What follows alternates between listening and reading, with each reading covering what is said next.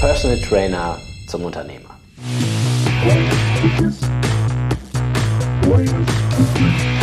Wie du mit weniger Zeitaufwand mehr Kunden zu noch besseren Resultaten coachen kannst. Mein Name ist Yannick Schlemm und ich habe in den vergangenen drei Jahren ein zehnköpfiges Personal Training slash Online Fitness Coaching Team aufgebaut.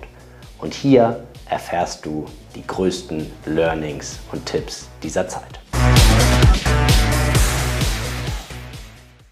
Janik Forrest Gonzali hier und in diesem Video geht es ein bisschen darum, dass sich im Leben, dass nicht immer alles glatt läuft und dann kommt irgendwie mal was reingegrischt von der Seite und dann natürlich auch häuft sich meistens, wenn es nicht passt und dann ist noch schlechtes Wetter dazu und dann lass dich davon bitte nicht unterkriegen. Lass dich einfach nicht unterkriegen davon. Egal was passiert, zieh dein Ding durch und mach eine Sache nicht. Stell dich jammernd ins Internet. Bitte, ja?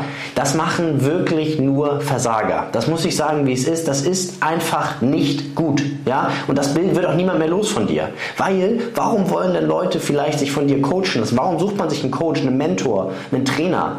Weil der irgendwo ist, wo man hin will. Wer will denn Versager werden? Niemand. So, und deswegen ist es auch keine Stärke, sich damit dann rauszugehen oder noch Zuspruch von anderen zu bekommen, weil eben auch viele weitere Versager dort draußen sind, die sich dann sammeln und hast einen Haufen von Versagern so, das bringt aber gar nichts. So, das sind ja keine Macher. Das sind, könnt ihr gemeinsam über das Wetter sprechen.